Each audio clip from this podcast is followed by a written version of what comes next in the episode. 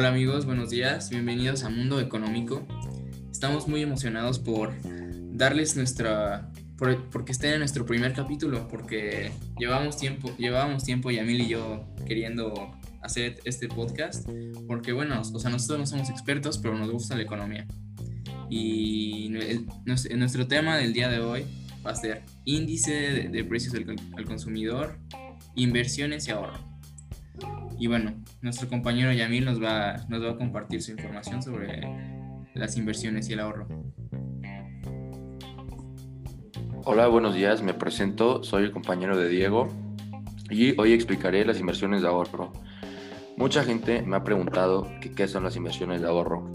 Una gran explicación de eso sería que el ahorro implica gastar menos de lo que ganamos, tener un excedente que podemos invertir para hacerlo crecer y después invertir, entonces es simplemente poner ese dinero a trabajar para nosotros mismos, para que genere más dinero y le aporte valor a nuestra vida.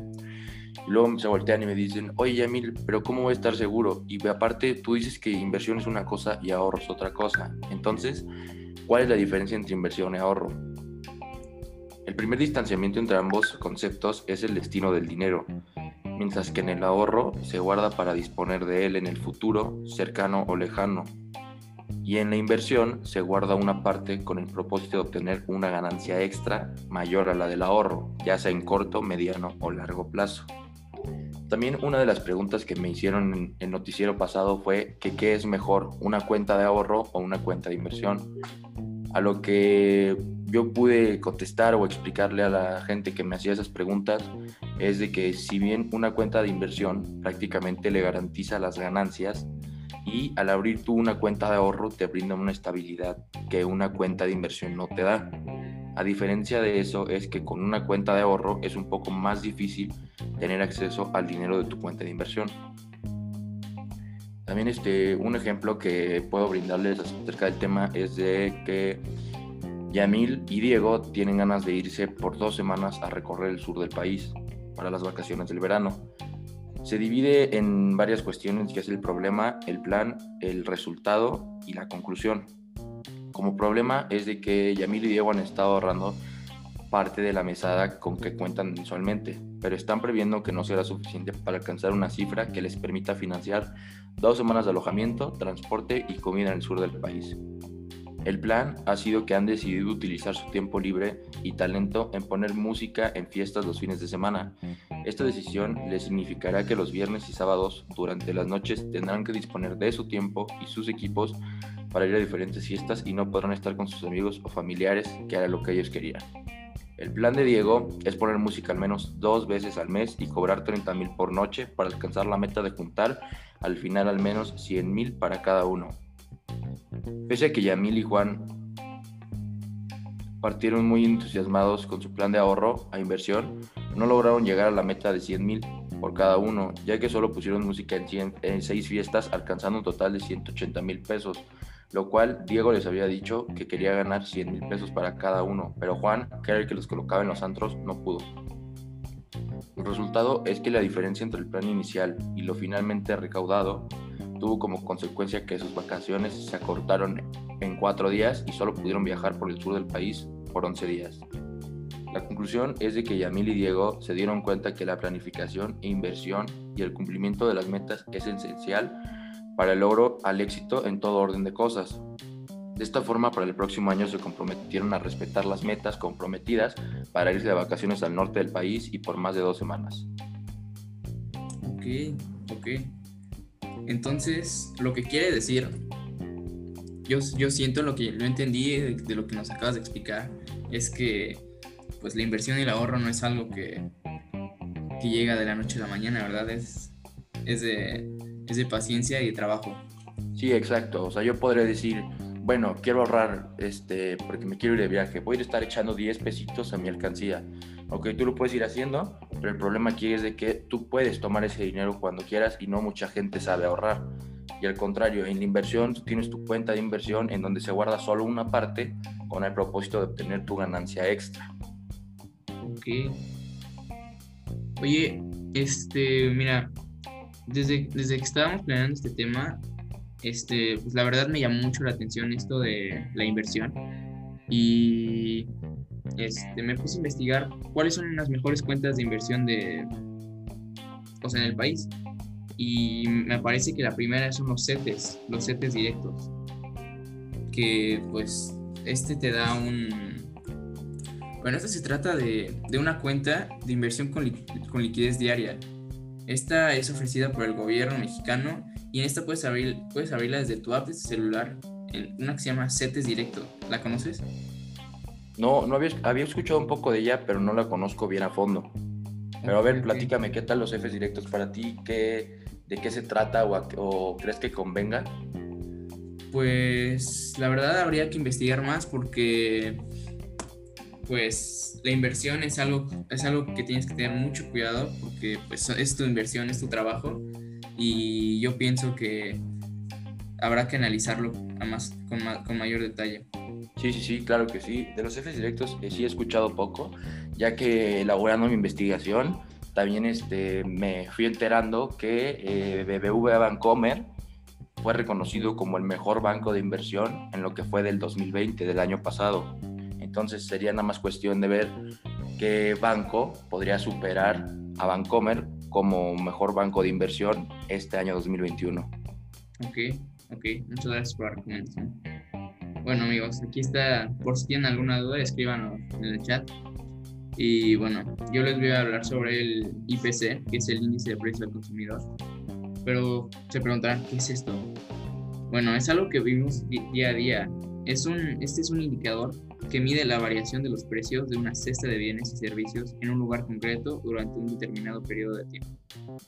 Pero, digamos, ¿para qué sirve esto? O sea, no creo que esto me sirva en la vida diaria. Pero bueno, en esto podemos medir la inflación. También esto sirve para el cálculo de variables en, términos reales, para actualizar el valor nominal de variables, se referencia para ajustar de sueldos, para ajuste de sueldos y salarios, y para calcular prestaciones sociales y otros tipos de ingresos. Y es muy importante porque la economía de nuestro país se rige mucho en base al, al, IPC y estamos obligados a pagar una cierta cantidad de dinero para obtener los alimentos básicos, los cuales tendrán un costo más elevado si es que la economía y su IPC se mantienen. Y bueno, el, el IPC en México es la, la, tasa de variación anual del IPC en México en enero del 2021 fue del 3.5, tres décimas superior a la, a la del mes anterior. La variación mensual del IPC ha sido del 0.9%, de forma que la inflación acumulada del 2021 es del 0.9%. Y bueno, en la canasta básica esto tiene una relación muy... Esto tiene una relación directa del IPC y la canasta básica porque ya que es un indicador económico que se mide a través de la inflación anual y permite identificar el gasto básico mínimo de acuerdo al salario que, está contemplado para la fecha, es un indicador que permite medir en cierta proporción la facilidad que puede tener una familia promedio para la adquisición de estos productos de la canasta básica familiar. Eh, los productos que están incluidos en la canasta básica es leche 10 litros, pan, arroz, huevos, queso, pollo y carne de vacuno, frutas y verduras. Oye, suena bastante interesante, Diego, pero te tengo una pregunta. Este, ahorita que te estaba escuchando, tú estás hablando de la canasta del IPC y la pregunta es, ¿cuántos artículos componen la canasta del IPC? Bueno, para el seguimiento de precios del IPC, la revisión oficial del indicador en uso actualmente cuenta con cerca de 423 especificaciones que pueden ser asimiladas en artículos, aunque algunos son variedades de los mismos. Ok, ok, perfecto. Así sí me queda más claro. Y otra preguntita aquí molestándote. Este, también mucha gente a mí me ha dado miles de conceptos de la inflación y ahorita que estamos hablando de este tema, ¿tú me podrías este, explicar qué es la inflación? Bueno, la inflación es un aumento generalizado en los precios de los bienes y servicios de una economía durante un periodo de tiempo. Bueno, me atrevo a poner un ejemplo este, sencillo. Digamos que el, año pasado, con tu sueldo de dos mil pesos, podías comprar, no sé, do, este, 3 kilos de carne. Y este año, este mismo año, con el mismo sueldo de dos mil pesos, con 500, este, con tu, con tu mismo sueldo de dos mil pesos, solo puedes comprar 2 kilos de carne. Esto se debe a la inflación, que es del 3% anual en el país. Y básicamente es, tu dinero vale menos año tras año. Ok, ok, perfecto. Entonces la inflación se trata más bien del, del crecimiento generalizado y continuo de los precios y de bienes de servicios de la economía. Exacto. Ok, ok, ya, ya me quedó muy, muy, muy claro, muchísimas gracias. Y también entendí que el IPC está construido para captar las variaciones de precios de los bienes y servicios representativos del consumo final de los hogares del país. Sí. Mira, ahora te voy a poner un ejercicio. Bueno, mira, para que se haga más fácil te voy a explicar cómo calcular el IPC. El IPC tiene, tiene seis pasos, digo cinco pasos. El primero es identificar la canasta. Por ejemplo, digamos, compraste 4 libras de carne y 2 litros de leche. ¿Ok? Después, conocer los precios. Eh, cada libra de, carne te sale en 3 pesos. Y cada litro de leche te sale en un peso. ¿Ok? Después, para hallar el costo, solo tienes que, que multiplicar las 4 libras de carne por el costo, que son 3 pesos sale 12, más los 2 litros de leche que compraste por el precio, que es 2 pesos. Después eso lo sumas y ya te da, te da el, el costo de la canasta, digamos, el, en el año 2016, ese sería el costo 14 pesos. Después, al otro año, las mismas 4 libras de carne te salen en 4 pesos y, la, y los 2 litros de leche te salen en 2 pesos. Eso te da un total de 20 pesos. O sea, imagínate, 6 pesos de crecimiento en un año. Eso es mucho. Después, eliges un año base, que digamos es el año 2016, que salió más barato.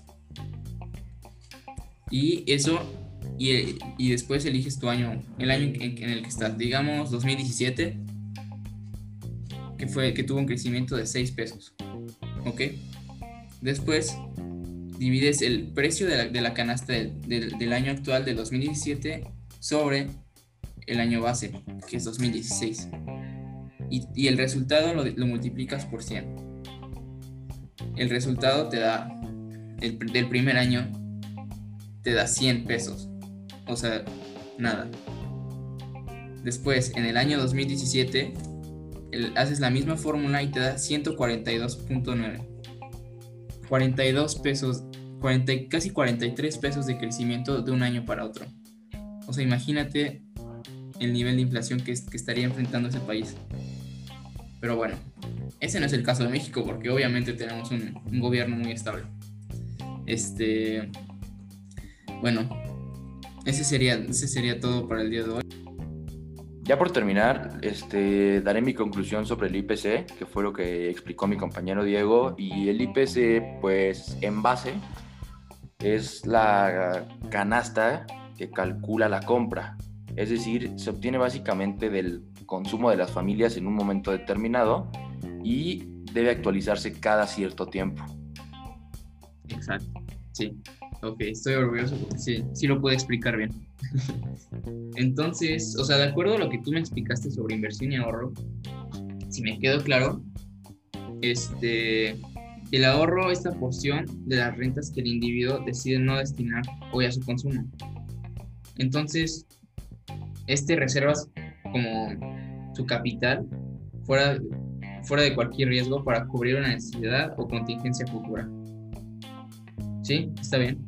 Sí, claro que sí, está súper bien entonces no eres el único que está orgulloso de haber explicado de una buena manera. Ahora, por lo que tenemos que estar nerviosos es de que nuestros compañeros de tercer grado nos entiendan. ya sé, yo creo que sí, porque la verdad sí estaba un poco nervioso por este podcast, porque pues me gusta, pero no soy un profesional ni, ni soy un experto en este tema. Entonces, espero que mis compañeros de, del área 3 nos entiendan, igual que la maestra.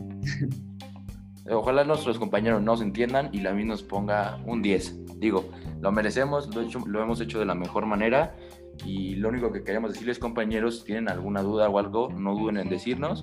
Aquí estamos yo y yo para atenderlos sobre el IPC y sobre el índice de ahorro e inversión. Entonces, bueno, por eso vamos por concluida la sesión de hoy. Espero que se encuentren bien y que tengan un bonito fin de semana e inicio de semana. Hasta luego, los esperamos para el próximo capítulo.